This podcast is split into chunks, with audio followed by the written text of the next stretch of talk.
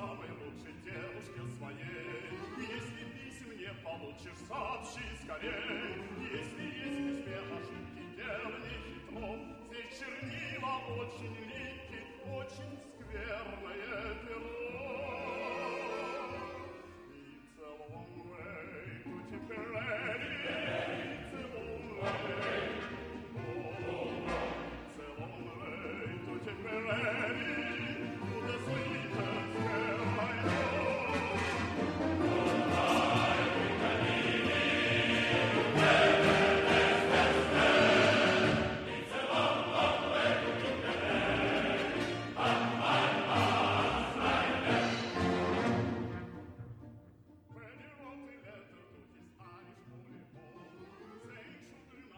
Esto es Blistocast. No es Histocast, pero casi. Hoy hablaremos de un tema que suele encantar a la gente y sobre todo a nuestros oyentes. Hablaremos de tanques. Hace poco fue el centenario de la primera acción de combate en la que los carros blindados entraron en acción. Pero si las cosas hubieran ido de otra manera, dicho aniversario podría haber tenido lugar un poco antes y con unos protagonistas diferentes. Y no hablo de los alemanes, no, si las cosas hubieran ido de otra manera, habríamos celebrado el centenario del Motorgeschütz austrohúngaro y de su pionero creador, el teniente Gunther Bustin. Antes de hablar de la máquina, hablemos un poco de su creador. Gunther Bustin nació en 1879 en Bad Ausse, actualmente Austria, y por entonces parte de la monarquía dual austrohúngara. Era el primero de los tres hijos de un matrimonio originario de Lemberg, la actual Lvov en Ucrania. Sus padres eran judíos, pero posteriormente se convierten al catolicismo.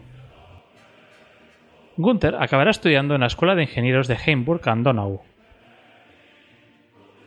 Tras licenciarse y hasta ir progresando dentro de los regimientos de ingenieros, en 1910 se casará con Gabriel Wagner, con quien tendrá dos hijos, y que mujer que hará que acabe convirtiéndose del catolicismo al protestantismo.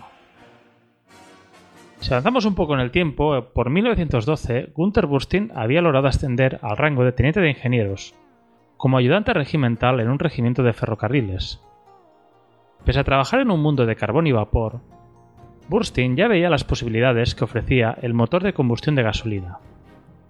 Y un estudio de los recientes conflictos acaecidos en el mundo como la Guerra Hispanoamericana de 1898 o la de Rusia y Japón de 1904, tratada recientemente en Istocas, le hizo ver que en la guerra de entonces la ventaja estaba del lado del defensor. El atacante tendría que batirse contra el fuego de ametralladoras y de los fusiles de tropas atrincheradas. Eso hizo que el teniente Burstin se pusiera manos a la obra para, dos años antes de que Europa entrara en guerra, crear una máquina que pudiera devolver al atacante algo de iniciativa. Y decidió llamar a su máquina Motorgeschütz, o cañón motor, o también podemos llamarle cañón motorizado, aunque yo le llamaré cañón motor. Burstin se dedicó a plasmar su concepto de máquina y sus propósitos en un artículo en el diario militar austríaco Stressleurs Militärische Zeitschrift.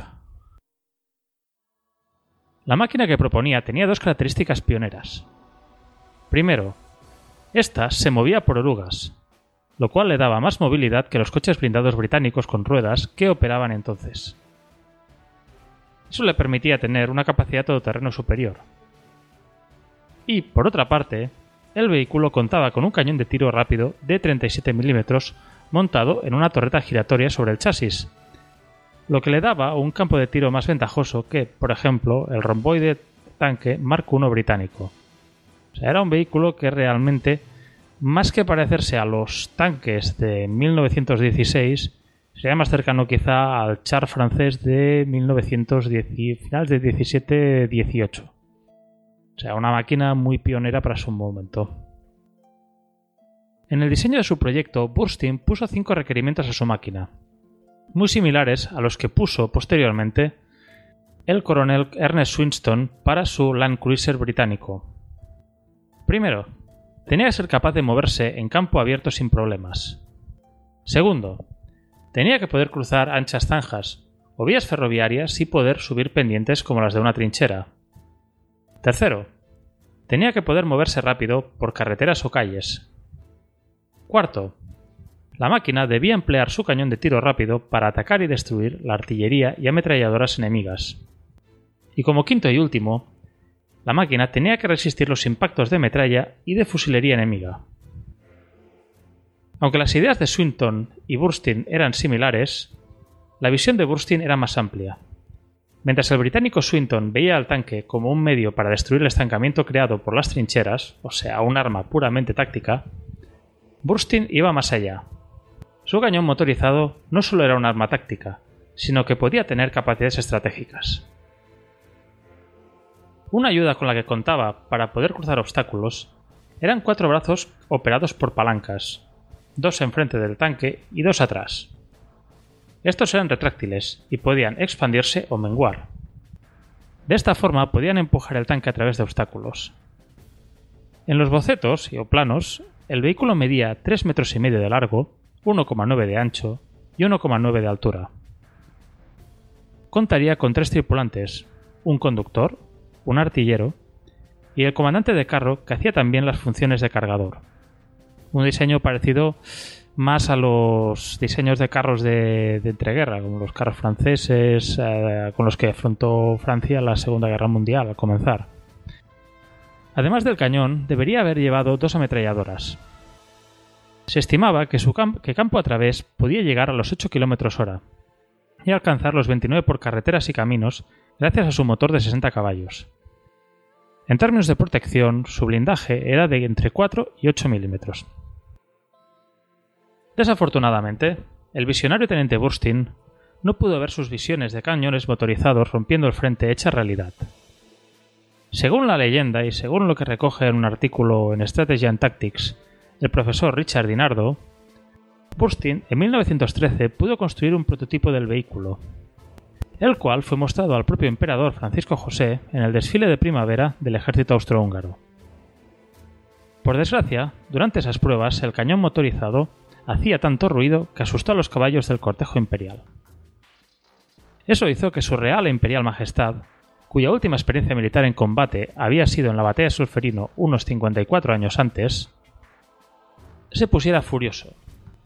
Con gran rabia, anunció que una máquina semejante nunca tendría un hueco en sus ejércitos. Y así cuenta la leyenda que teóricamente murió el proyecto del, teniente Burstyn, por otra parte, la mayoría de sitios y fuentes consultadas explican que el desinterés del gobierno y su alto coste fueron los que acabaron con semejante proyecto. Al Ministerio de Guerra solo le interesaba si una empresa privada podía construirlo, y pese a las brillantes ideas de Bustin, este carecía de los contactos y de los fondos necesarios para ello. Por otro lado, el Ministerio de Guerra alemán quiso ver en ese proyecto y aunque contó con algunos apoyos, nunca llegó a prosperar. Burstyn intentó patentar su proyecto, pero no pudo hacerlo inicialmente ya que infringía patentes ya existentes, entre ellas las de tractores agrícolas. Al final, conseguirá la patente número ZL252815-DRP. Pero el mal estado de las finanzas austrohúngaras, que se traducirían en carencias que harían sufrir graves reveses a sus tropas al empezar la Primera Guerra Mundial, harán que Burstyn deseche definitivamente su proyecto. Gunther Burstyn servirá durante la Primera Guerra Mundial en unidades ferroviarias y de pontoneros. Cuando, Austria-Hungría se rinda, servirá un tiempo en las Fuerzas Armadas de la República Austríaca con el rango de mayor. En 1921 asciende a teniente coronel y es nombrado director de la colección histórico-técnica del Museo del Ejército de Viena. Posteriormente, en 1934, es transferido al Ministerio de Defensa, donde se retirará con un último ascenso a coronel. Pasará el tiempo y llegará el Anschluss. Y Austria pasará al Tercer Reich, como sabréis todos los que visteis sonrisas y lágrimas. Burstyn se pasa al nuevo orden nazi sin problemas. Aunque inicialmente podía tener alguno por sus raíces judías, se le hace ario de forma honorífica, y tras una operación quirúrgica en los ojos, puede colaborar en el desarrollo de la nueva manera alemana de hacer la guerra. Con la llegada de la Segunda Guerra Mundial, Burstyn verá cómo la Wehrmacht alemana retoma las ideas de su guerra blindada operacional con sus Panzers. Por sus aportaciones teóricas, en 1941 será condecorado por el Tercer Reich con la Cruz de Mérito de Guerra, que, según he leído, se la entrega al propio general de Panzers Heinz Guderian, del que hablamos en el recientemente publicado Istoka sobre la batalla de Kiev, además de otro que tiene de vidas paralelas junto con la de otro visionario de los vehículos blindados, el general George S. Patton. Desgraciadamente, en 1941 se cerrará con un recuerdo amargo, y es que en ese mismo año, en diciembre, su hijo muere en el frente del Este. En 1944, la Escuela Superior Técnica de Viena le concede un doctorado honoris causa.